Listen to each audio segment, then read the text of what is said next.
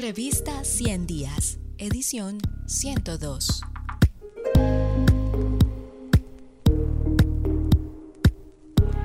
Entrevista a la primera línea en el marco de la misión SOS Colombia.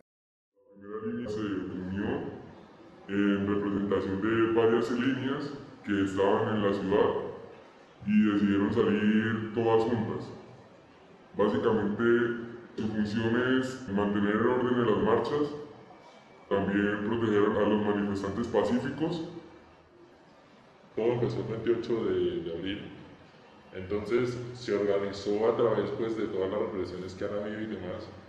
Como tal, la primera línea en sí se originó fue en Chile. Se unieron las personas a, para hacer el aguante, para hacer la defensa del pueblo.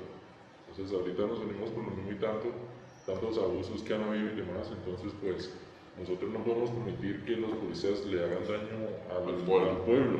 Tenemos que hacer algo, entonces por eso es la primera línea no es como nos ven tantas personas que dicen que son vándalos, que solo rompen cosas, porque no es así. Hay muchas personas que con tan solo ponerse una capucha ya creen que son de primera línea. Cuando primera línea se formó, es una de las cosas que dijimos que era defender al pueblo, estar atrás del pueblo, no es de defensa, no es de ataque. La primera línea, la que está organizada, eh, no hace ningún acto ilegal en el sentido de pararse con un escudo a defenderse, a defender la integridad de uno mismo con un pedazo una lata, no es un delito. Nosotros no nos vemos asociados con vandalismo, porque, repito, nosotros estamos es para poner orden en las marchas, para, estamos para poner orden en las marchas, evitar robos, todo ese tipo de cosas, y en cierto punto para defender al pueblo cuando ya el Estado empieza a reprimir. Eso recibimos donaciones las donaciones nos las da el propio pueblo. Esas donaciones para qué se utilizan? Se utilizan para elementos de protección, se utilizan insumos médicos y pues para hacer escudos. La otra parte también se utiliza para las áreas comunitarias y para los eventos, y pintatones, y ¿Qué significado tienen las áreas comunitarias?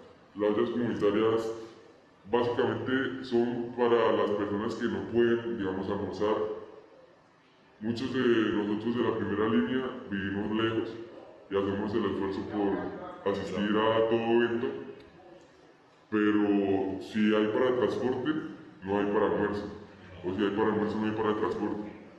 Entonces, básicamente la vida comunitaria se hace para recibir alimentación y no solamente es para primera línea, es para todo el pueblo. Cualquiera que quiera ir a alguna marcha el día que haya olla comunitaria lo puede hacer va a recibir su plato de, de, sopa. Y por otro lado, no tanto que iban lejos, sino hay personas que incluso se han quedado sin casa y todo eso, como pasa a mí. Yo me quedé sin casa, sin educación, sin familia y sin nada por raíz del paro. Y yo sigo ahí en la, en la lucha. Entonces, la olla comunitaria realmente es muy buena para los que estamos ahí en el aguante, los que estamos siempre, los que estamos desde temprano y también para personas que digamos, por ejemplo, han llegado hasta venezolanos, no se les va a negar un plato de comida